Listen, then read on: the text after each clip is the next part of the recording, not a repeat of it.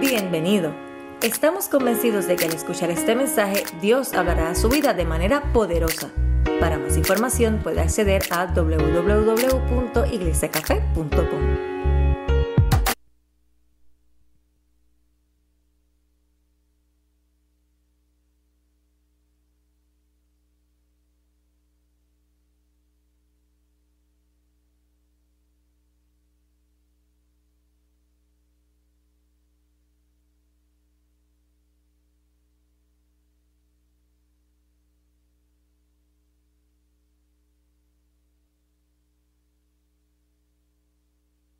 pastores de jóvenes Luis y Vanessa Torres. Se llama. Sí, sí. Se llama algo así, algo así. Rafael, Rafael Joel Torres. Rafael Joel Torres, Padre, te damos gracias. Te damos gracias por la vida de Rafael Joel Torres. Te damos gracias por la vida de Luis y Vanessa Torres, Señor amado. Sabemos, Señor amado, que Rafael vino al mundo y tú lo enviaste al mundo con estos padres para revolucionar a su generación. Lo bendecimos, Señor amado, y sabemos que todo, Señor amado, está en tu perfecto orden y tu voluntad, Señor, en el nombre de Jesús. Amén. Abra sus Biblias conmigo, por favor, en el libro de Génesis capítulo 4. Y quiero decirles que, eh, eh, eh, se me olvidó decirlo esta mañana, de que en la nueva aplicación de café, y esto parece un anuncio y sí lo es, en la nueva aplicación de café, que you put it? Eh, can you? Eh, eh, usted puede tomar notas en la aplicación de café. Hay una parte que si usted baja la aplicación de café, hay una parte dice menú y luego dice notas y ahí usted puede estar tomando notas de la predicación. En las próximas semanas usted va a poder encontrar también las notas de los mensajes ahí para usted solamente podérselos llevar eh, usted lo va a poder venir y compartir con alguien en el trabajo. Sí, pero no, no tienen el de la aplicación, si no, no te preocupes. Eh, eh, pero la aplicación de café es así, Iglesia Café App, y usted lo puede bajar. Y ahí mismo hay una parte que dice notas, y usted puede ir tomando las notas del mensaje. Y yo sé que para algunas personas dicen, no, pero es que van a estar metidos en el teléfono. No se preocupe, mire, el que va a estar metido en el teléfono haciendo lo que no tiene que hacer, lo va a hacer como quiera. Amén. Pero los que quieran tomar notas para que usted pueda revisar si lo que le estoy diciendo verdaderamente es bíblico o no, pues ahí se lo puede llevar. Y ya a mí se me hace más fácil personalmente a veces estar escribiendo así que estar escribiendo así. Yo no sé si le pasa lo mismo, pero ya, yo prefiero hacer todo electrónico que hacerlo a mano, yo personalmente. Pero eh, lo puede hacer ahí por medio de la aplicación de café, como le digo, dentro de unas cuantas semanas eh, eh, ya van a tener las notas del mensaje ahí para que usted las pueda también ir estudiando y poner sus propias notas junto con eso. Y lo otro es que le pido de favor es que vaya al muro de oración. Y en el muro de oración hay diferentes peticiones que personas están enviando. Me está sorprendiendo porque están enviando desde diferentes partes del mundo, están enviando sus peticiones de oración. Así que usted puede venir y ver las peticiones de oración que están ahí. Y en su tiempo devocional, por favor, ore. Si ore, las peticiones de oración van a estar ahí por un promedio de dos a tres semanas. Y así que aproveche para que eh, en alguna parte de la semana en su devocional usted poder orar por las diferentes peticiones que están puestas ahí en la aplicación. Amén. Eh, eh, Génesis capítulo 4.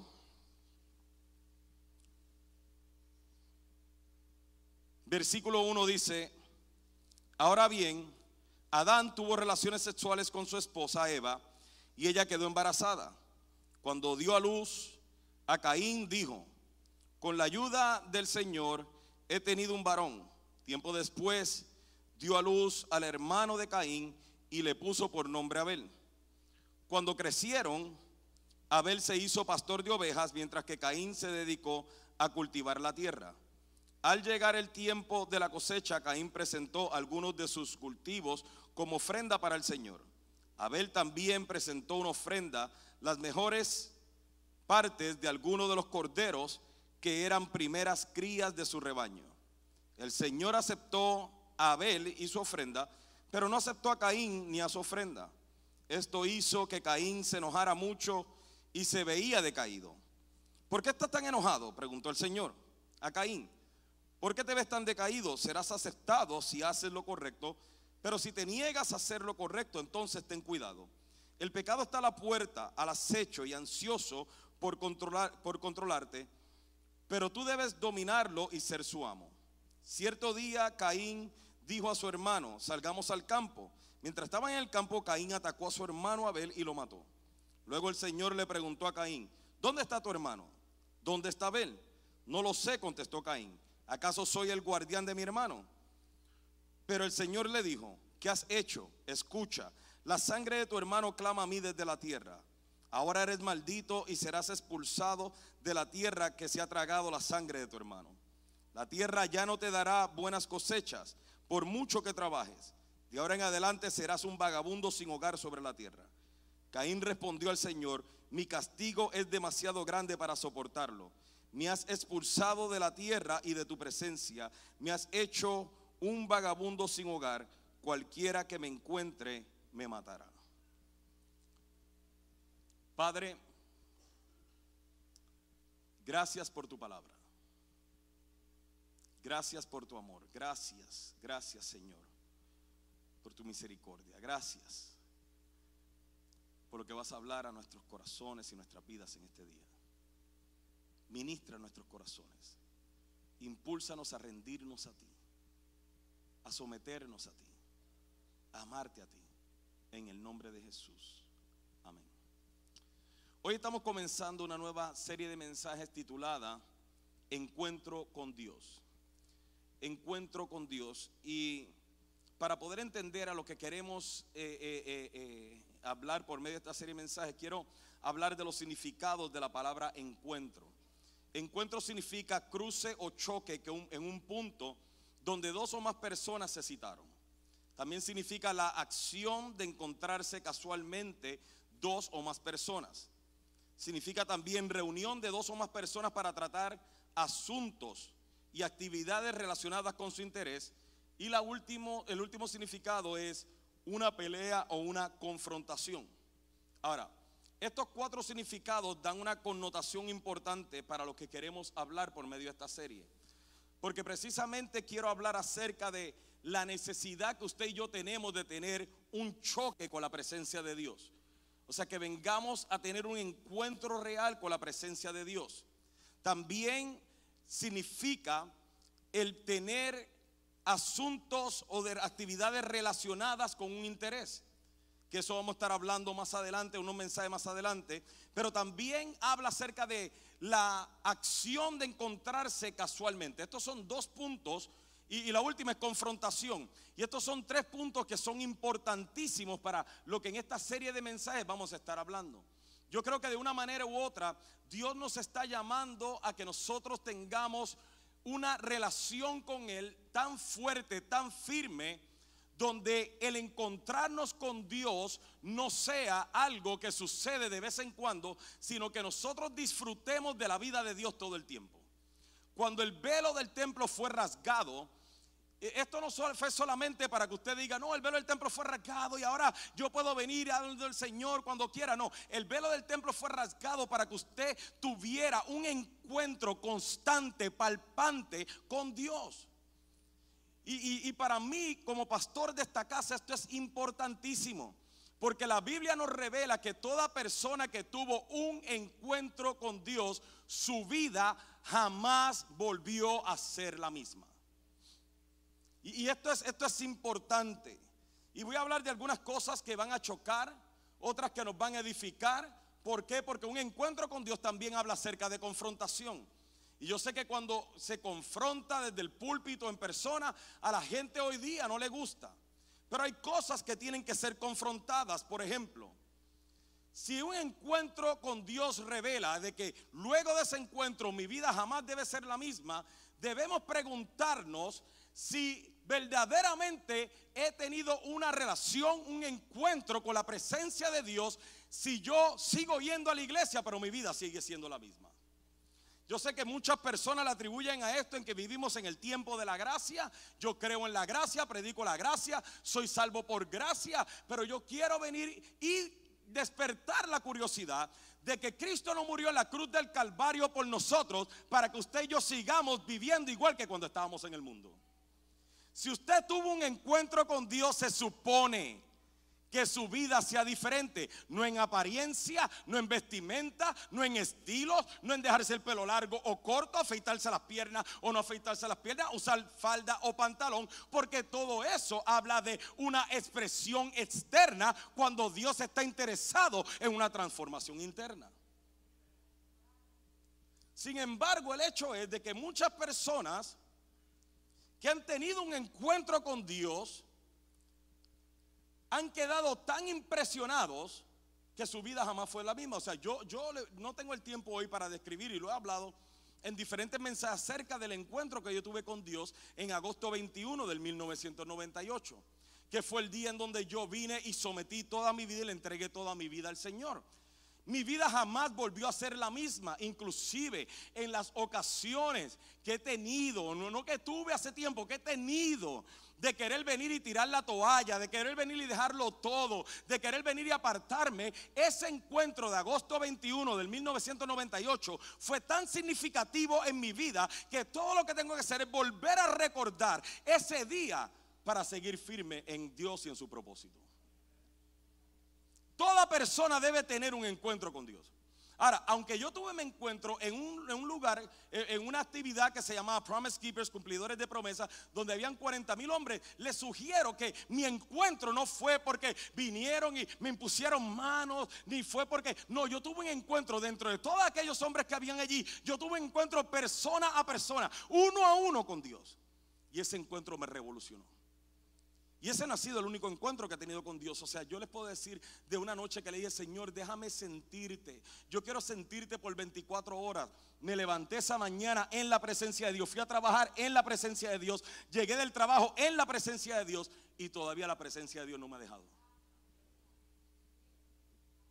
Entonces, lo que quiero, lo que quiero sugerir con este mensaje no es de que de alguna manera hoy usted va a sentir algo diferente sino que de alguna manera quiero despertar el corazón de cada uno de los que estamos aquí, de que todos los días entendamos que un encuentro no solamente es un evento que sucede una vez, sino es la reunión casual, el contacto casual, la relación casual que dos personas también tienen, en donde usted y yo somos confrontados. Si hay algo que la presencia de Dios sabe hacer es confrontarnos. Ese encuentro que tuve con Dios en agosto 21 me quitó la drogadicción, me sacó del adulterio. Ese día yo regresé con mi esposa luego de dos años de abandono. Regresé con mi esposa, dejé a mi amante, corté con todo y hasta hoy no he mirado hacia atrás. Necesitamos un encuentro con Dios. Y el asunto es de que aquí es donde comenzamos a chocar.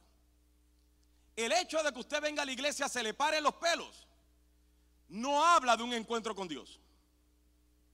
El hecho de que usted conozca la Biblia y todo lo demás no habla de un encuentro con Dios. ¿Cómo entonces, pastor, sé que he tenido un encuentro con Dios si ya no eres el mismo que eras antes? Porque el encuentro con Dios te cambia, te revoluciona, te sana. Sana las heridas de tu corazón, te lleva a perdonar, transforma tu manera de pensar, transforma tu manera de ver el Evangelio. Pero hay otras personas que han tenido un encuentro con Dios. Y lo han visto de una manera tan casual. Se puede decir hasta con menosprecio. O sea, como si el encuentro que tuviéramos con Dios hubiera sido con cualquier persona común. Cuando nuestro encuentro con Dios es un encuentro con el creador del universo, con el que sostiene todo con su palabra con el que con su palabra creó toda la existencia y por su palabra se sostiene. Yo te sugiero que esto que tú sientes cuando estás alabando, adorando al Señor, cuando estás en tu intimidad con Dios, no menosprecies tus encuentros con Dios. Y si no los has sentido, si tú dices, no, es que yo no he tenido un encuentro con Dios, búscalos. Búscalos. Porque el problema es que nosotros seguimos pensando que el hecho de que nos vestimos para ir a la iglesia le estamos haciendo un favor a Dios. Esto fue lo que leímos ahora hace un momento en, Génesis capítulo 4. Y, vamos a entrar en eso dentro de un momento, pero vamos a, a analizar un poquito para poder entrar en contexto de lo que les quiero enseñar. Génesis capítulo 2 y Génesis capítulo 3 nos habla acerca de la historia de Adán y Eva.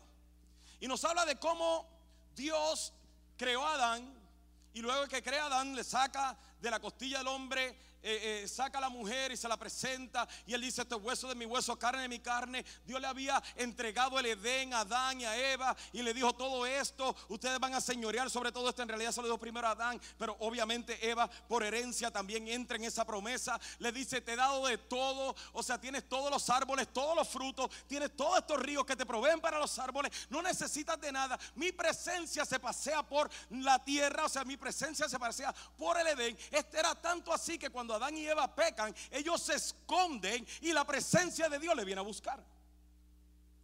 En otras palabras, Adán y Eva disfrutaron de la presencia de Dios, de la majestad de Dios. Adán y Eva vieron el poder de Dios. Adán y Eva fueron confrontados con, por Dios. Cuando ahora Eva fue engañada por la serpiente y ella toma del fruto, le da el fruto a su marido, ahora viene Dios y los llama a cuenta, entran en un encuentro con Dios para ser confrontados. ¿Se, imaginas, ¿Se imagina el temor tan impresionante que debió haber sentido Adán y Eva en ese momento? Pensando, Dios nos va a matar. O sea, porque yo quiero que usted entienda que esta imagen que nosotros tenemos de Dios de, Él es Diosito, tu Dios no es Diosito. Tu Dios tiene la habilidad de cambiarte, cambiar tu circunstancia y escúchame, escúchame, y de matarte y de condenarte al infierno. Piénsela antes de faltarle a Dios. Pero ahora, ¿qué es lo que hace Dios? Dios viene, reconoce su pecado, ellos tratan de esconderse, Dios los busca, llama al hombre, le dice, hombre, ¿dónde estás tú? Y ellos dicen, es que me escondí porque estábamos desnudos. Dios le dice, ¿y quién te dijo que estabas desnudo? No se supone que tú sepas eso, Adán, por cuanto tú eres puro. Y él le dice, lo que todo hombre sabe decir, es que no es mi culpa, es la culpa de mi esposa. Para que cuando lo haga diga, es que eso es bíblico, pastor, ¿sí? Es la culpa de mi esposa. Y Dios viene y le dice, comiste del árbol que te dije que no comiera. Y él dice, no, es que mi esposa me dio a comer. Eh, señor, y tú sabes que dejarle la comida a la esposa es un problema. Uf. Ahora, ¿qué termina sucediendo? Que Dios, en vez de matarlo por su pecado, porque la paga del pecado es muerte, Dios viene y mata a un animal inocente y los cubre ahora con un animal. Con las pieles del animal para resistir hacer su justicia con ellos y matarlos. ¿No es eso lo que Cristo hizo en la cruz del Calvario? ¿No es Cristo ese animal, el Cordero de Dios que quita el pecado del mundo? Por el cual usted y yo somos salvos. Ahora bien, luego Dios los expulsa del Edén. Ahora nos habla Génesis 4. Y, y sabe que quiero hacer un paréntesis aquí, por favor. Yo necesito que por favor usted entienda que el hecho de tener un encuentro con Dios no significa que estamos exentos de tentaciones.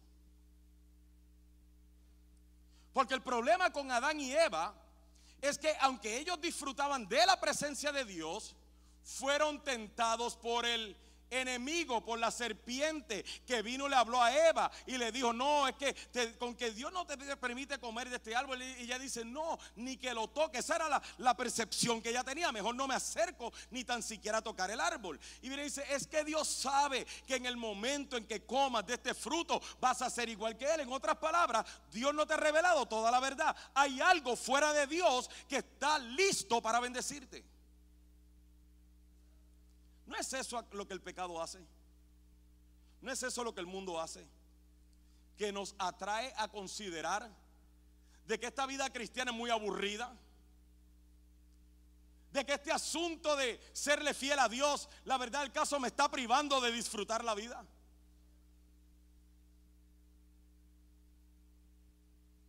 No es así que nos atrae. Eh, eh, pero a lo que quiero llegar es, el tener un encuentro con Dios, el sentir la presencia de Dios, no significa que serás, estás exentos, exento a las tentaciones. Jesucristo dijo en Juan 16, 33, les he dicho todo lo anterior para que en mí tengan paz. Aquí en el mundo tendrán muchas pruebas y tristezas, pero anímense porque yo he vencido el mundo. Pablo dijo en 1 Corintios 10:13, las tentaciones que enfrentan en su vida no son distintas a las que otros atraviesan y Dios es fiel, no permitirá que la tentación sea mayor de lo que puedan soportar. Cuando sean tentados, Él les mostrará una salida para que puedan resistir. En otro, lo que quiero llevar con esto es decir de que el hecho de que yo tenga un encuentro con Dios no significa que la tentación no va a llegar sino que lo que significa es que yo prefiero a Cristo sobre toda tentación, que yo prefiero la vida en Cristo que el resultado de mi tentación. Y aquí es donde muchas personas no acaban de entender este asunto. Porque muchas personas aman a Cristo, pero cuando llega la tentación, la tentación al chisme, al orgullo, al adulterio, a la pornografía, a la avaricia, a lo que sea, consideran que posiblemente esa tentación me va a proveer algo que Dios me ha limitado de ello. Cuando Dios entregó a su único hijo en la cruz del Calvario a nuestro favor sin merecerlo. Ahora, a lo que quiero llegar. ¿Se imagina cómo debieron haber sido las conversaciones de Adán y Eva con sus hijos? ¿Cuántos de ustedes jugaron soccer? No profesional, sino que eran buenos en su deporte, béisbol, baloncesto. ¿Algunos? No, ninguno. o sea, vaya al gimnasio entonces, algo, porque... Imagínate las conversaciones que uno le dice a mis hijos, sí, a los hijos, ¿no? Uno hasta se la inventa. Un día yo metí tres honrones en un juego. Lo que pasó fue que no me ponché tres veces, pero yo, eso para mí fue un honrón, ¿sí me entiendes? O sea, y, uno le cuenta con este orgullo. Mira, ¿sabes qué, hijo? Un día yo estaba peleando y le metí así, le metí así. En verdad perdí la pelea, pero olvídate, a ti te la voy a contar como que la gané. Si yo no le enseño eso a mis hijos, no. Y ahora menos que voy a ser abuelo. ¿A qué quiero llegar con esto? ¿Se imagina las conversaciones de Adán y Eva con sus hijos? Caín, Abel, no, es que yo tengo que contarles de Dios. Mira, cuando estábamos en el Edén, Dios era tan impresionante. O sea, cuando Él caminaba y se paseaba por el Edén. No, Eva, cuéntale, cuéntale. Y ahí salía Eva. No, era una cosa impresionante. La presencia de Dios. Y, o sea, ¿te imaginas las historias? Los frutos del Edén, Caín Abel, eran grandes, eran hermosos. Pero nosotros le fallamos a Dios. Caín y le fallamos serpiente nos engañó. Allí lo teníamos todo. Pero la serpiente nos engañó. Pero Caín, Caín, a escuchen, nosotros pensamos, ¿te acuerdas Eva? Cuéntale, cuando estábamos delante de la presencia de Dios, cuando estábamos delante de la presencia de Dios nos derretíamos, sentíamos que nos íbamos a morir, porque estábamos seguros que nos iban a matar y de repente Dios de forma sobrenatural trajo estas dos pieles de animal muerto que no sabíamos de dónde la había sacado y vino y nos cubrió con la piel del animal. En, lo que, en otras palabras, vimos la majestad de Dios, vimos el poder de Dios, vimos la misericordia de Dios y vimos el amor de Dios. Yo, quisiera tener por un momento cómo era que Adán y Eva le comunicaron a sus hijos lo maravilloso de Dios. Pero Génesis 4 nos revela que ahora ellos tuvieron su propia oportunidad de venir al encuentro con Dios. Ya, ya no es venir al Dios del que hemos escuchado sino venir al Dios que quiero conocer. Y le llegó ahora su propio encuentro de presentarse delante de Dios. Y me imagino que los padres le decían, cuando tú te presentes delante de Dios, no te presentes así nada más, preséntate con una ofrenda al Señor. Y Caín tomó en poco su ofrenda y simplemente trajo una ofrenda, mientras Abel para ver ese encuentro que tuvo con Dios era demasiado significativo para traer cualquier ofrenda. Abel buscó de los mejores corderos que él tenía y trajo las partes de lo mejor que él tenía. Ahora quiero aclarar algo, por favor. Porque muchas personas hablan acerca de la ofrenda de Caín y la ofrenda de Abel. Y, o sea, y hay cierta no hay cierta verdad, hay toda la verdad donde se expresa, y quiero que me preste atención a esto, que Dios no miró con agrado la ofrenda, quiero hablar de eso primero, aunque eso no es, pero quiero hablar de eso primero, de Caín, porque la ofrenda de Caín era una ofrenda de frutos. Me explico. La palabra ofrenda aquí en hebreo habla acerca de dedicación a, dedicación a. Cuando Caín trae su ofrenda, la trae de los mejores frutos o de los frutos y la trajo al Señor. Ahora, la ofrenda de frutos era una ofrenda donde yo saco del fruto que Dios dio para traer y depositarlo delante de Dios agradecido por lo que Dios me ha dado. Como muchos de nosotros traemos nuestras ofrendas. Yo te doy porque tú me das. Y si tú me sigues dando, entonces yo te doy. Pero si tú no me das, yo no te doy. Esa fue la ofrenda de Caín. Mientras la ofrenda de Abel, fue una ofrenda de sacrificio. Él no sacrificó un cordero, él sacrificó varios corderos, los mejores corderos que tenía, y los mató. Y una vez que matas al cordero, ¿qué sucede? Ya no hay fruto. Ya este cordero no vuelve a producir fruto. En otras palabras, cuando Abel ahora trae algo, lo trae sin la esperanza de que Dios le daría más. Simplemente porque tú eres Dios y esto está dedicado a Dios. Eso, eso es cierto. O sea, e, e, esto es para que entienda la diferencia entre las dos ofrendas. Mas yo quiero sugerirles que lo que Dios miró con agrado y con desagrado no fue algo, sino a alguien. No fue la ofrenda. Escúcheme, yo sé que lo he escuchado por mucho tiempo, que lo que miró con desagrado fue la ofrenda. No fue la ofrenda lo que miró con agrado o con desagrado, sino fue a la persona.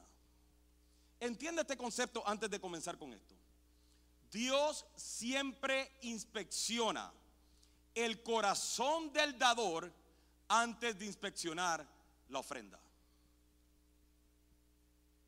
¿Me escuchó? Guárdese ese ahí, ¿ok? Vaya al versículo 4, por favor. De Génesis 4.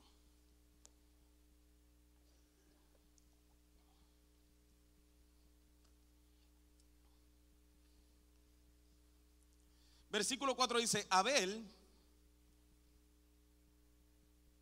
perdón, versículo 3, al llegar al tiempo de la cosecha, Caín presentó algunos de sus cultivos como ofrenda para el Señor. Abel también presentó una ofrenda, las mejores partes de algunos de los corderos que eran primeras crías de su rebaño. El Señor aceptó a... ¿A quién aceptó? Abel y a su ofrenda, pero no aceptó a... No dice que no aceptó la ofrenda de Caín. Él aceptó a Abel y por cuanto él aceptó a Abel, ahora también aceptó la ofrenda de Abel. Y él no aceptó a Caín y por cuanto él no aceptó a Caín, no aceptó la ofrenda de Caín. Muchas veces yo he escuchado personas decir, es que la ofrenda de Caín no servía. No, no, no, escúchame. No era la ofrenda de Caín lo que no servía, era el corazón de Caín lo que no servía. No era la ofrenda, era el corazón. Y, y lo vamos a ver, lo vamos a ver dentro de un momento. La ofrenda de Caín revelaba lo que estaba oculto en su corazón. ¿Se lo pruebo? Primera de Juan capítulo 3. Abel sabía con quién se iba a reunir. Él se acordaba posiblemente las historias de sus padres. Y decían, yo no me puedo presentar delante de ese Señor tan maravilloso, tan amoroso, tan glorioso, con cualquier cosa. ¿Y sabe qué Caín hizo? Yo le llevo algo y él va a estar conforme con eso. Ya se está enojando, ¿verdad? Poquito, pastor, un poquito. Un poquito. Primera de Juan capítulo 3 versículo 11. Dice, este es el mensaje que ustedes han oído desde el principio, que nos amemos unos a otros.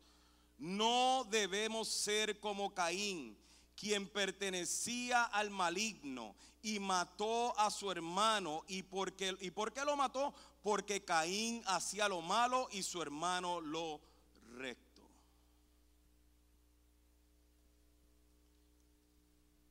¿Era la ofrenda? ¿O era el corazón de Caín lo que no servía? Dios no aceptó la ofrenda de Caín porque no aceptó a Caín.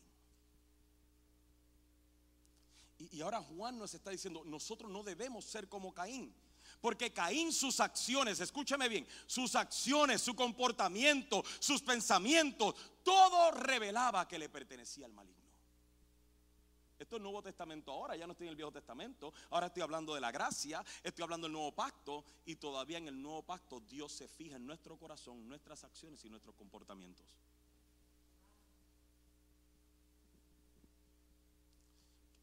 Entonces, la ofrenda de Caín, lo único que reveló era lo que estaba allá en el corazón de Caín.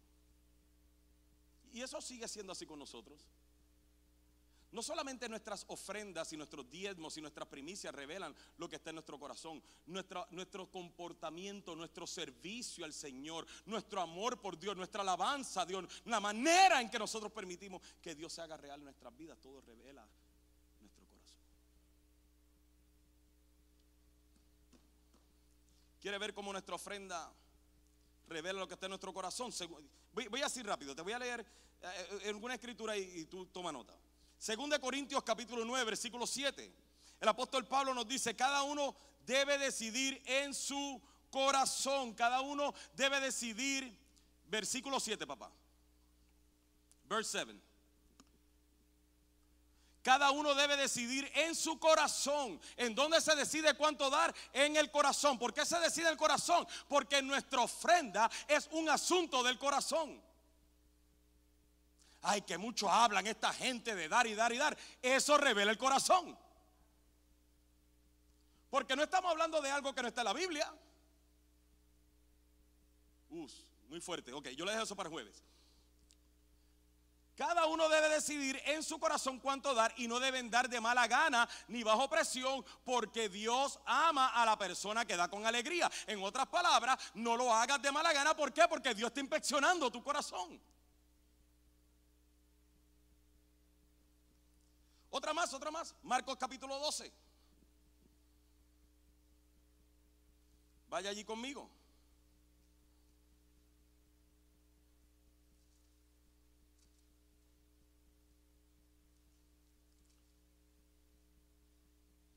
Supiera que lo menos que estoy hablando yo es de diezmo y ofrendas. Estoy hablando del corazón. Mire esto. Marcos capítulo 12, versículo 41. Jesús se sentó cerca de la caja de las ofrendas del templo y observó mientras la gente depositaba. ¿Dónde estaba Jesús? ¿Cerca de dónde? De las ofrendas del templo. Y observó mientras la gente depositaba su dinero. Muchos ricos echaban grandes cantidades. Entonces llegó. ¿Se imagina, se imagina que se imagina que yo hiciera como Jesús y me parara al lado de la ofrenda?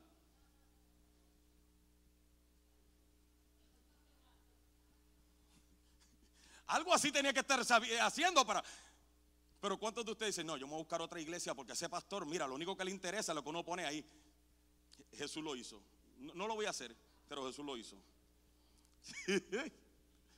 Ay, qué lindo, qué chévere.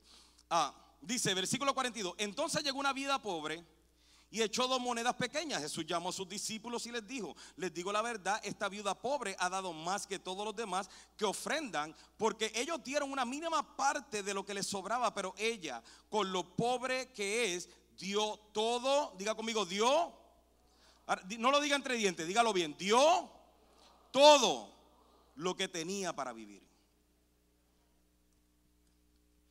En otras palabras, Jesús está diciendo, esta gente a mí no me impresiona con todo lo que están dando.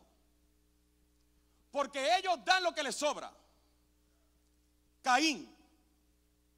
Ese es el espíritu de Caín. No es que hay un espíritu de Caín, pero usted sabe lo que le quiero decir. Si no vaya a ir reprendiendo el espíritu de Caín. Esa es la actitud de Caín, dar lo que me sobra, dar, no, no, no, no esforzarme no reconocer verdaderamente que todo lo que tengo es gracias a ti y todo lo que seré es gracias a ti.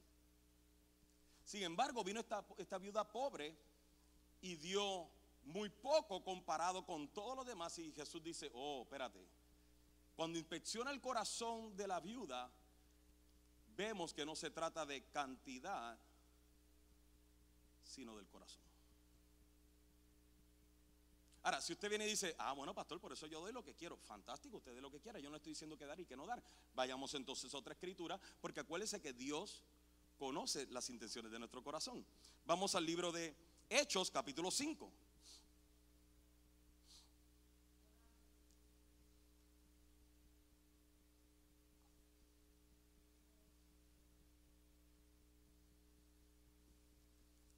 hoy el primer mensaje del año, me debía haber quedado en casa. Porque si yo sabía que iban a estar hablando de esto, posiblemente este es el mejor mensaje para comenzar el año. Porque si nos hemos visto limitados de tantas cosas, de conocer a Dios a otro nivel, debemos confrontar la dureza de nuestro corazón.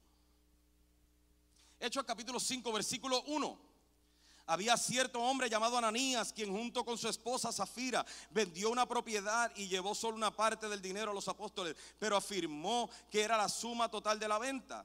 Con el, con el consentimiento de su esposa se quedó con el resto. ¿De, ¿De quién era la propiedad? De Ananías. Él la vendió y trajo una parte. ¿Cuál es el problema? Entonces Pedro le dijo, Ananías, ¿Por qué has permitido que Satanás llenara tu corazón? Le mentiste al Espíritu Santo y te quedaste con una parte del dinero. La decisión de vender o no la propiedad fue tuya. Y después de venderla, el dinero también era tuyo para regalarlo o no. ¿Cómo pudiste hacer algo así? No nos mentiste a nosotros, sino a Dios. En cuanto Ananías oyó estas palabras, cayó en el suelo y murió. Esto en el Nuevo Testamento. ¿Te imaginas que eso pasara? ¿Sabe que eso trajo un avivamiento en el pueblo? Lea la Biblia para que usted vea. E-, eso trajo un avivamiento. Pero a lo que quiero llegar es a esto. ¿Qué inspeccionó Dios? El corazón. Porque el asunto de la ofrenda está ligada al por eso que usted ve que Jesucristo todo el tiempo confrontaba eso. No se hagan tesoros en la tierra donde el la polilla y el orín corrompen. Hagan tesoros en el cielo donde ni la polilla ni el orín corrompen. Porque esto es un asunto del corazón. ¿Y qué es lo que hacemos? Nos inventamos cosas y teología y maneras de pensar. Ay, yo no voy a estar dando para que el pastor venga y se compre otro carro. ¿Qué? ¿Usted cree que usted me paga mi salario? Yo no voy a estar dando para esto. Es, eso simplemente lo que está revelando es tu corazón.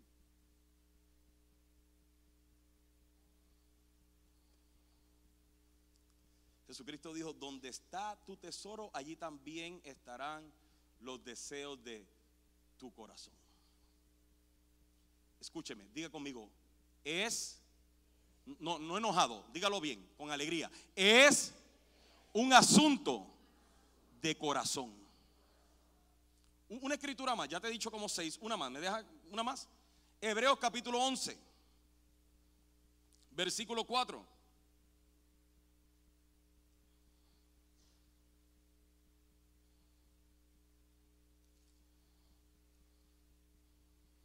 Hebreos 11, 4.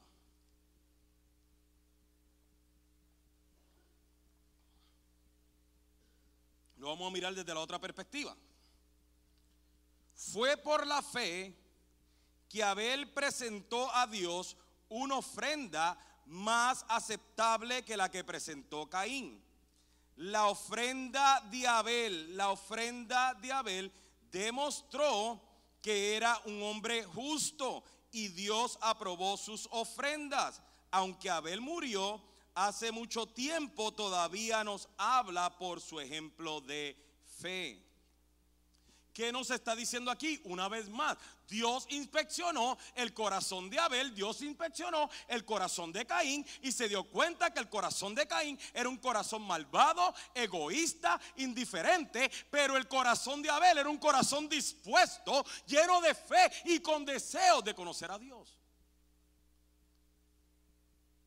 ¿Es la cantidad o es el corazón?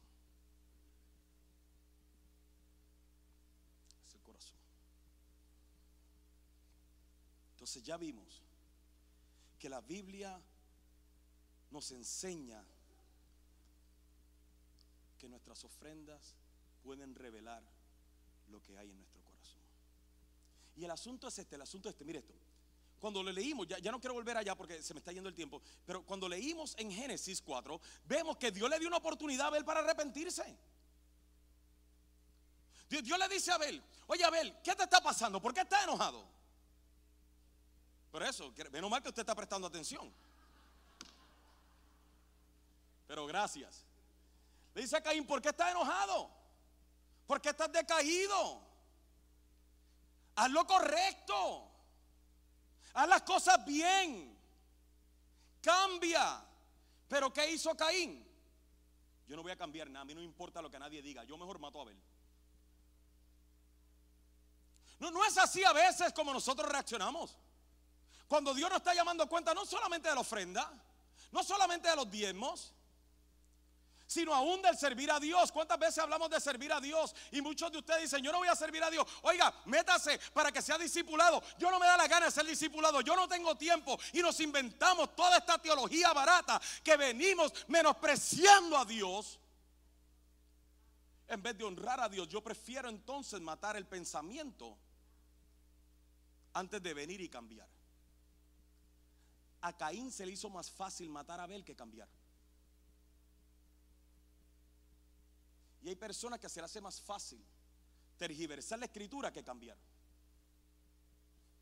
Por eso es que usted ve que hay un montón de cristianos que se emborrachan y toman alcohol y toman todo lo demás. Eh, eso no es pecado. Y sí, tomar alcohol, yo no estoy diciendo que sea pecado. La Biblia no dice que es pecado y yo no voy a venir a decirlo aquí.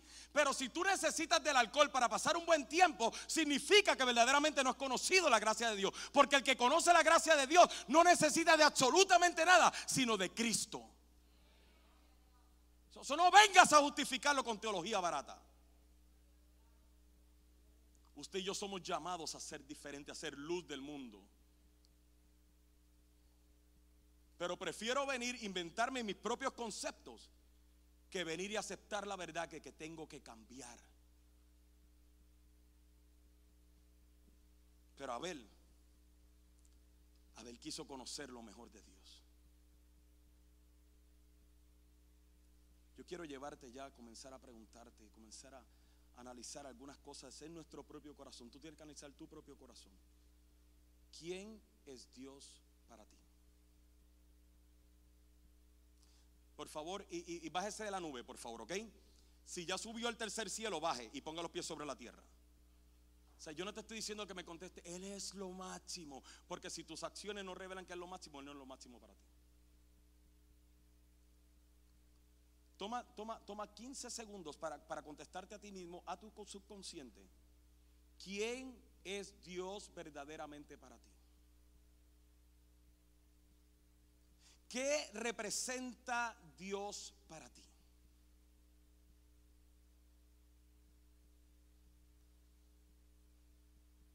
¿Qué representa no, me contestes con palabras bonitas, con palabras sacadas ahí, escudriñadas.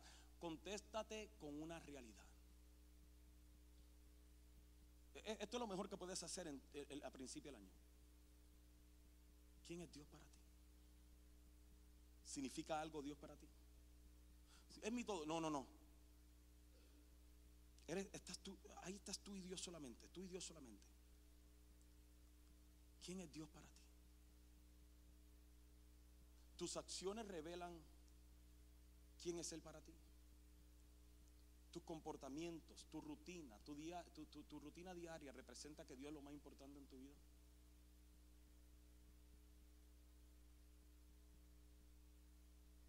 Representa que Dios es valioso para ti. O Dios sigue siendo esa imagen que tienes en la casa de tu, en la sala de tu casa donde viene y dice, Diosito es tan lindo. Porque si Dios representa para ti lo que tú dices que representa para ti, ¿estarías dispuesto a renunciar a todo lo que te aparta de su propósito y ponerlo a Él en el primer lugar? O, o vamos a seguir con excusas. Es que Señor, yo no tengo tiempo. Es que Señor, tú sabes que es duro. Es que esto es muy duro, esto es muy difícil. Ah, es que yo no quiero. vamos a seguir con excusas. ¿Qué representa Dios para ti? Come on. Contéstate, por favor. ¿Ves a Dios como Caín o ves a Dios como Abel?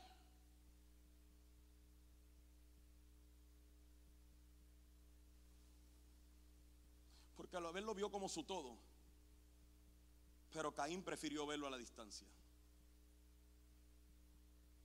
Es que mi trabajo no me deja. No, no es tu trabajo.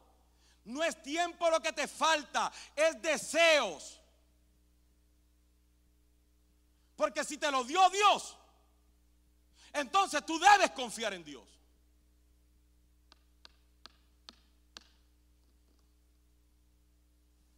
¿Estarías dispuesto a dejar todas las actitudes que te limitan de honrar a Dios?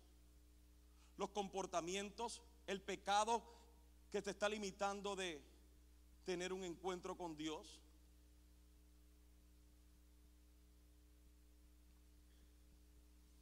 Si no estamos dispuestos a morir a nosotros y entregar todo de nosotros y confiar en Dios, jamás descubriremos todo lo que Dios tiene para nosotros. ¿Sabe cuántas cosas usted se puede haber limitado en la vida por sus malas actitudes? y simplemente se rehúsa a cambiar. Porque es más fácil decir, yo soy así y al que no le gusta, que no se lo coma. Y uno sigue afectando su testimonio delante de los hijos, delante de la esposa, delante de la gente. ¿Por qué? Porque es más fácil ser así que cambiar. Por eso te pregunto, ¿quién es Dios para ti? Es más, ya voy terminando, no se asuste. Si usted y yo calculamos todos los beneficios que tenemos al obedecer a Dios y su palabra, la realidad es que cualquier sacrificio que usted sienta que está haciendo jamás se comparará a la bendición que Dios tiene para nosotros. Es más, se lo pongo de esta manera. Se lo pongo de esta manera para que me entienda. El obedecer a Dios, el servir a Dios el diezmar a Dios, el dar sus primicias a Dios, el ser discipulado, el hacer discípulo, el trabajar para el reino, el adorar al Señor, el orar al Señor, el escudriñar la escritura, todas estas cosas no es para que Dios sea más Dios, todas estas cosas es la oportunidad que Dios te está dando a ti de tener un encuentro con Él.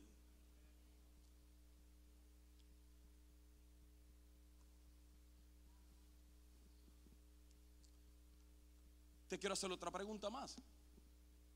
¿Qué ha hecho Dios por ti?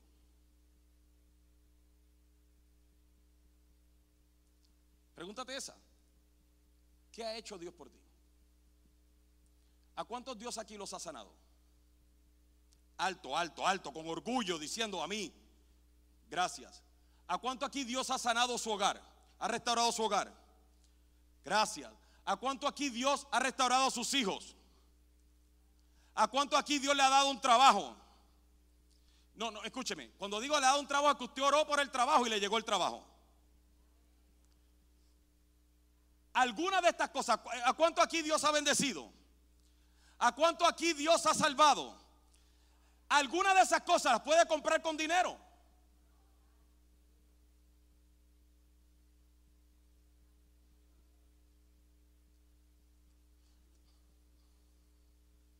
Bendición de Dios, no hay manera de comprarla. Él la dio gratuitamente. No debiéramos nosotros estar viviendo una vida agradecidos con Él. Porque escúcheme, si Dios le pusiera un precio a lo que ha hecho por ti, no hay problema que seas indiferente. Pero si lo ha hecho Él de manera gratuita, debiéramos estar rendidos a sus pies.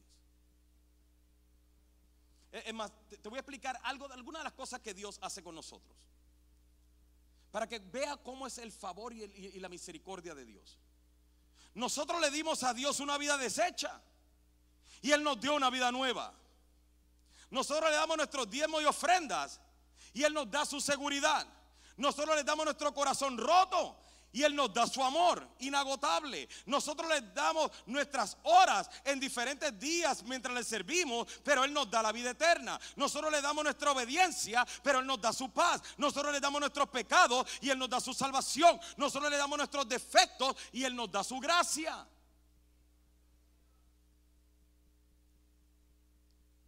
So, ven, justifícate delante de Dios.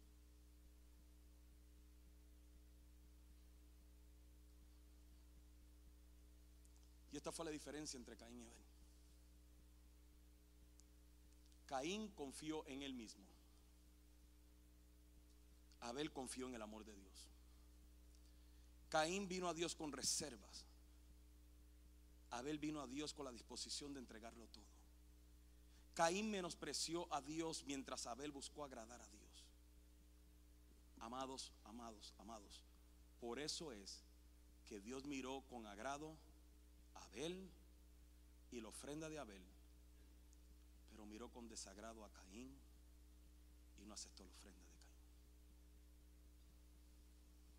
Lo que está sobre la mesa en esta mañana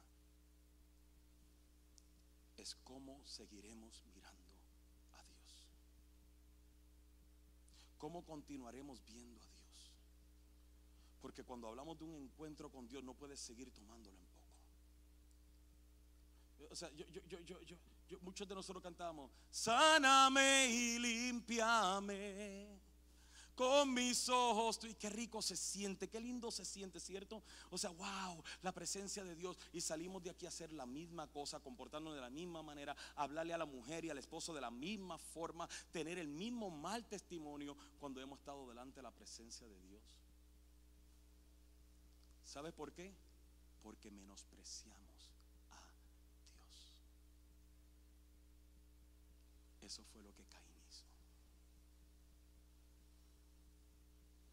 Mientras Abel dijo, no, no, Él es Dios. Y yo lo amo a Él, yo lo voy a amar a Él, yo quiero conocerlo a Él. Yo no quiero que Él tenga limitación en mi vida. Y Caín lo mató, pero aún de muerto, Dios lo seguía honrando. Ah, qué maravilloso es entregarle toda nuestra vida a Él.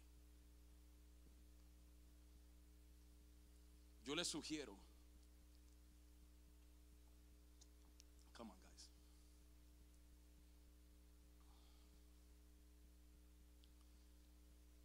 yo les sugiero que tome una decisión en esta mañana o esta tarde ya de vivir completamente para Dios, de entregarle toda tu vida a Dios,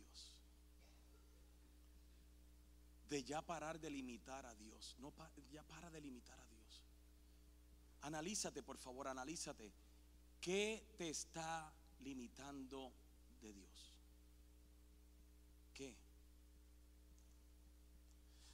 Por favor, entienda esto. El Dios a quien le cantamos, el Dios a quien le servimos, el Dios a quien adoramos, Él no es cualquier persona. O, sea, Él no es como estas personas que te encuentras en la calle famosas. Y dice, déjame tomarme un selfie contigo. Y luego lo posteas como si hubieses hecho la gran cosa. Tú, tú no puedes seguir viniendo los domingos a tomarte un selfie con Dios. Estoy aquí. Ese no es Dios. Él no es tu pana, Él no es tu cuate, Él no es tu compadre, Él no está chido, Él no está brutal. Él es Dios. Él es Dios y digno de toda la gloria y toda la honra. Él, no es Diosito. No, no, Él es Dios. Él es el Dios que cuando Isaías lo vio, tembló por su vida, temió por su vida y temblaba de miedo porque pensaba que moriría. Isaías decía, oh, yo soy muerto. Porque siendo un hombre inmundo y de labios inmundos, mis ojos han visto la gloria de Dios. Él es el Dios que cuando habló Israel desde el monte, ellos le dieron a Moisés, por favor, por favor, no soportamos la voz de Dios que sale como trompeta y como trueno. Que no nos hable, por favor, más Dios. Que te hable a ti, Moisés. Él es el Dios que le dijo a Moisés desde el monte. Dile al pueblo que no se atrevan a acercarse al monte. Establece un límite porque si ellos tocan el monte, aun si fuera un animal, el que toca el monte morirá. Él es el Dios que cuando Salomón terminó de edificar el templo y oró, su presencia llenó el templo a tal magnitud que los sacerdotes no pudieron entrar al templo a ministrar. Él es el Dios que cuando el pueblo de Israel estaba frente al mar rojo y con los egipcios detrás de ellos y pensaban que moriría, Moisés levantó en su bastón, levantó su vara y el mar se abrió y ellos cruzaron en seco. Y luego cuando los egipcios los siguieron, Dios los ahogó. Ese es mi Dios, ese es nuestro Dios. Él es el Dios que cuando el pueblo de Israel lo vino y lo maldijo o lo desobedeció. Él envió serpientes que los mataran a cada uno de ellos. Pero es el mismo Dios que levantó una serpiente para todo aquel que mirara hacia la serpiente fuera salvo. Él es el Dios. Él es el Dios que cuando Josafat pensaba que iba a poder perder la vida y que con ellos todo su, pueblo, Él le dio a Josafat, alábame Josafat, adórame Josafat, canta Josafat, que esta batalla no es tuya, esta batalla es mía y los puso a pelear entre ellos. Ese, ese es nuestro Dios. Él es el Dios que cuando el mismo diablo se rebeló contra él en el cielo con una tercera parte de sus ángeles, él vino y por su palabra él expulsó al diablo, condenó al infierno. Pero también es el mismo Dios que nos rescató a usted y a mí de nuestros pecados y de la condenación eterna, donde nos esperaba un lago de fuego y azufre. Y ahora, por la salvación de Cristo en la cruz del Calvario, ahora tenemos la esperanza de la vida eterna juntamente con Él, donde no tendremos más lágrimas, más llanto, más tristeza, más dolor, más enfermedades. Ese es nuestro Dios. Él es el Dios que cuando Lázaro murió llevaba cuatro días de muerto por su palabra. Lázaro cobró vida, cobró aliento y salió caminando desde la tumba. Él también es el Dios que murió no solamente por nosotros, sino que murió brutalmente castigado, azotado, coronado con espinas, clavado en una cruz, pero se levantó de entre los muertos para que usted y yo hoy tuviéramos vida eterna. Él es el Dios que Apocalipsis describe que en el cielo entero, de día y de noche, noche tras noche, día tras día, los ángeles no pueden dejar de admirarlo, los seres celestiales no pueden dejar de admirarlo cuando ellos lo adoran, Dios toma otra forma y lo siguen adorando. Y eso ha pasado por la eternidad. So, por favor, no venga aquí a menospreciar al Dios todopoderoso, omnipotente, el león de la tribu de Judá, el eterno, el glorioso, el alfa y el omega, el principio y el fin, el Dios omnisciente, el Dios omnipresente. No podemos venir y menospreciarlo. Porque Él, Él es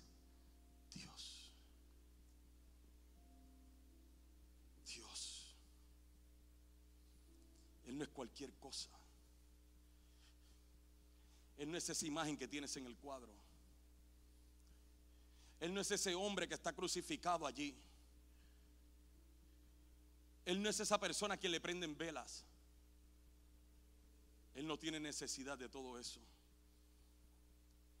Porque el cielo es su trono y la tierra es estrado de sus pies. Porque su gloria llena toda la tierra. Porque millares y millares de ángeles le alaban y le adoran por toda la eternidad. Todo lo que existe por su palabra fue hecho. Dios no necesita levantar la mano. Dios no necesita apretar el puño. Dios no necesita levantar el dedo. Dios todo lo que tiene que hacer es declarar y será hecho. Isaías dice que cuando su palabra sale de su boca, sale y cumple aquello para lo que fue enviada. Y no hay nada que lo pueda venir y detener.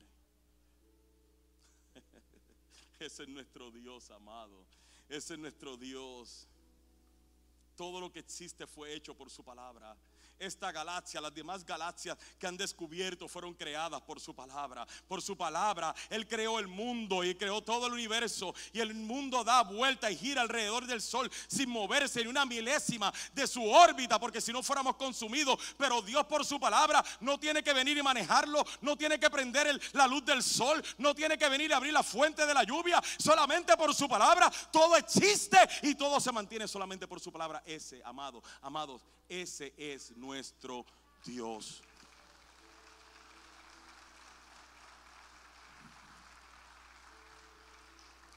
Y Él merece, y Él merece nuestra más óptima y mayor reverencia. Nada de lo que usted y yo hagamos se comparará a las bendiciones de nuestro Dios a las bendiciones que Él derrama constantemente sobre nosotros. ¿Sabes que Dios te está bendiciendo en este preciso momento? ¿Sabes de que si tú puedes hacer así, significa que estás vivo?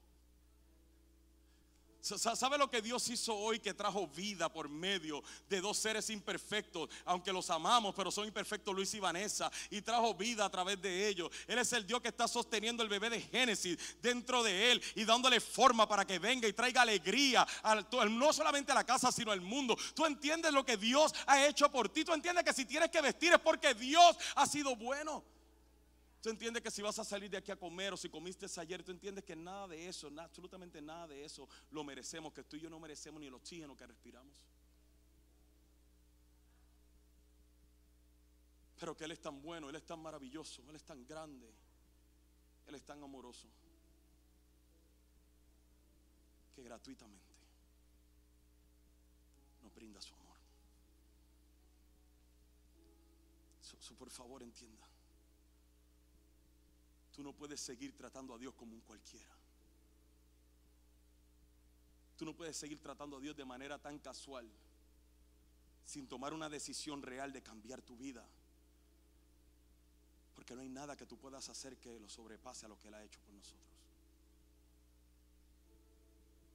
Por eso es que yo no entiendo, perdóneme, pero yo no entiendo.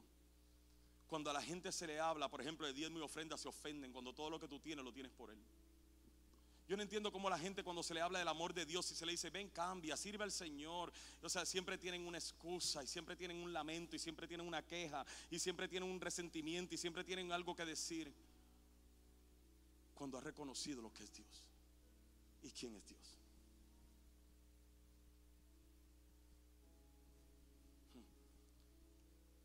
Y por eso es que Dios le dice a Génesis, ah, perdón, a Génesis no, en Génesis 4:7 le dice a Caín, Caín, serás aceptado si haces lo correcto. Pero si te niegas a hacer lo correcto, entonces ten cuidado. El pecado está a la puerta, al acecho y ansioso por controlarte. Pero tú debes dominarlo y ser su, su amo. Mira lo que dice ahí. Dios sí le dio una oportunidad a Caín. Le dijo, Caín, serás aceptado si haces lo correcto, pero tiene también la oportunidad de negarte, igual que usted y yo. Podemos hoy comenzar a hacer lo correcto o podemos negarnos a hacerlo. Ahí está, ahí está. Y mire lo que le dice a Caín. Si te niegas, ten cuidado porque el pecado está a la puerta al acecho y ansioso por controlarte. Pero tú, Caín, tú debes dominarlo y ser su amo. Fíjense en esto, fíjense en esto. Dios le está diciendo eso a Caín. Pero usted y a mí. Dios nos dice en el Nuevo Testamento que el pecado ya no se puede enseñorear de nosotros por cuanto somos llenos del Espíritu Santo.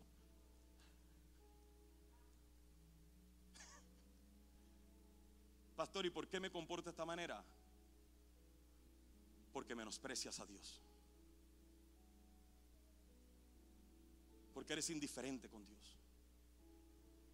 Porque te resistes a verdaderamente aceptar quién es Dios.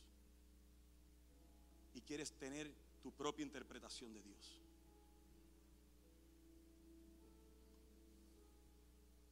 Por eso examinemos nuestro corazón. Examinemos nuestro corazón. Y hagamos lo que tengamos que hacer para tener un encuentro con Dios. Recuerde que si tú hoy le das tu vida deshecha, Él te da una vida nueva. Si le damos nuestro diezmo y ofrenda, Él nos da su seguridad. Si le damos nuestro corazón roto y destruido, Él nos da su amor inagotable. Si le damos nuestro tiempo, Él nos da la vida eterna. Si le damos nuestra obediencia, Él nos da su paz. Si le damos nuestros pecados, Él nos da su salvación. Si le damos nuestros defectos, Él nos da su gracia. ¿Qué tienes para traer a la mesa? Nada de lo que tú y yo traigamos a la mesa sirve. Pero todo lo que Él trae a la mesa es demasiado valioso para ignorar. ¿Puedo leer una escritura más y nos vamos? ¿Me permite? Vaya Apocalipsis capítulo 5.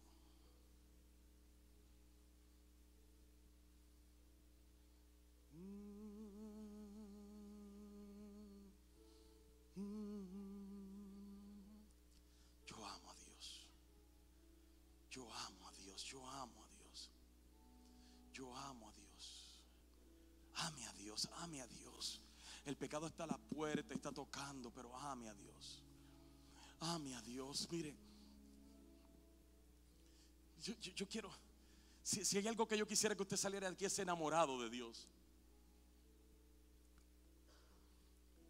Es, salir de aquí diciendo, este va a ser el año en que yo voy a tener un encuentro con Dios. Yo voy a amar a Dios sobre todas las cosas. Yo voy a vivir para Dios. No importa cuánto sufre este año, Él seguirá siendo mi Dios.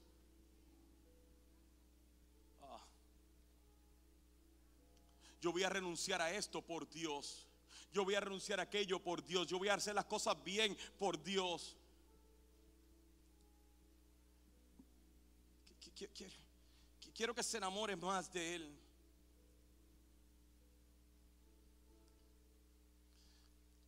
Nos dice Apocalipsis 5.9.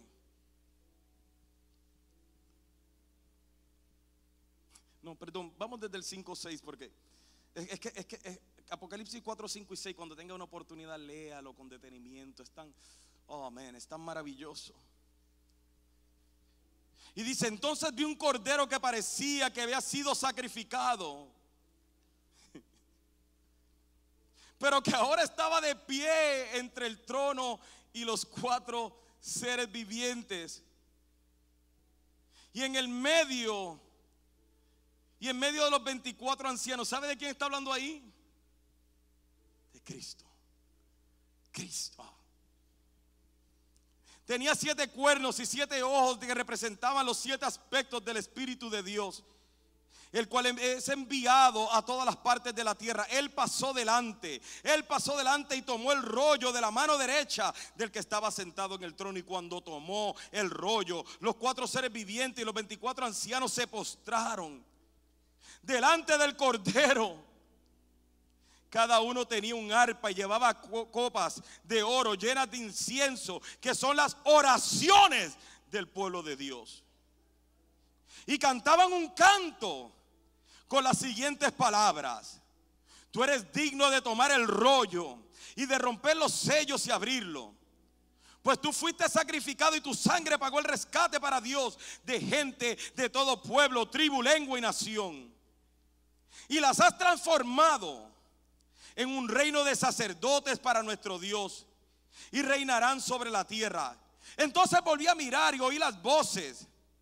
Mire esto, de miles de millones de ángeles alrededor del trono.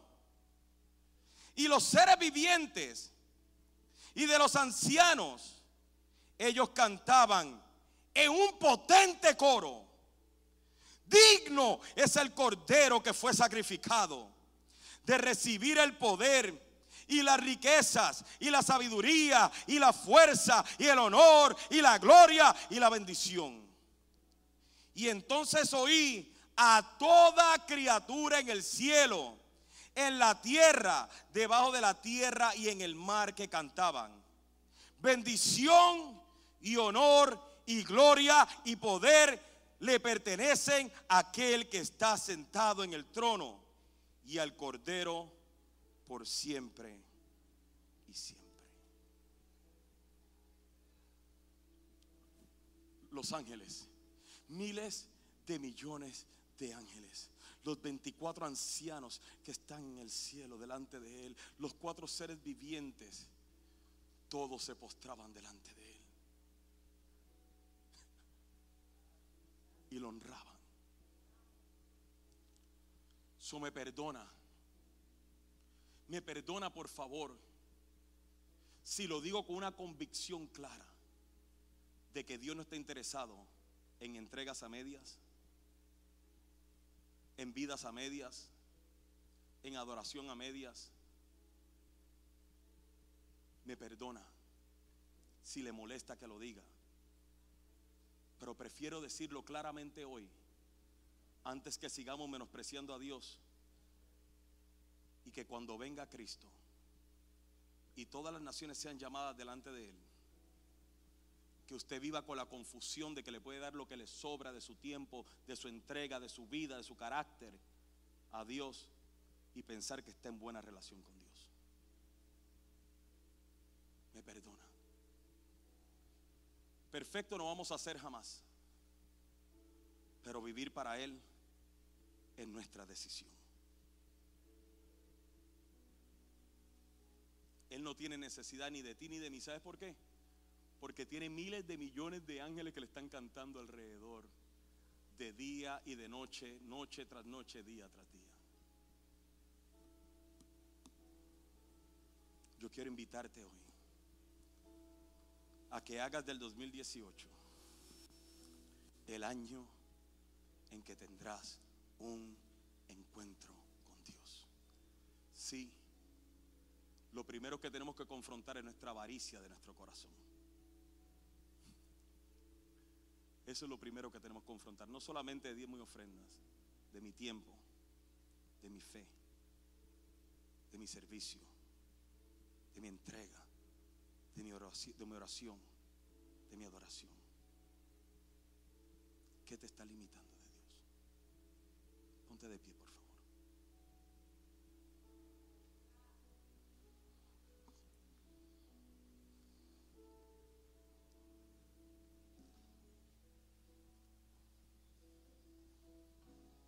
¿Qué le vas a dar a Dios? Yo quiero que mientras el grupo de alabanza canta, tú simplemente ahí donde estás, analices y pienses y medites, ¿qué te está limitando de Dios? No quisieras cambiar y decir, miren, este año yo voy a ser discípulos, yo me voy a esforzar por cumplir con la gran comisión. Yo voy a ser discipulado, yo quiero crecer. Yo quiero avanzar. Yo quiero ver cómo Dios... De bendición para ti, te exhortamos a que puedas bendecir la vida de otro. Recuerda, existimos para ser discípulos y hacemos discípulos para hacer la diferencia. Si deseas saber más acerca de Iglesia Café o dar alguna donación, puedes hacerlo a través de nuestra página de internet a www.iglesiacafé.com.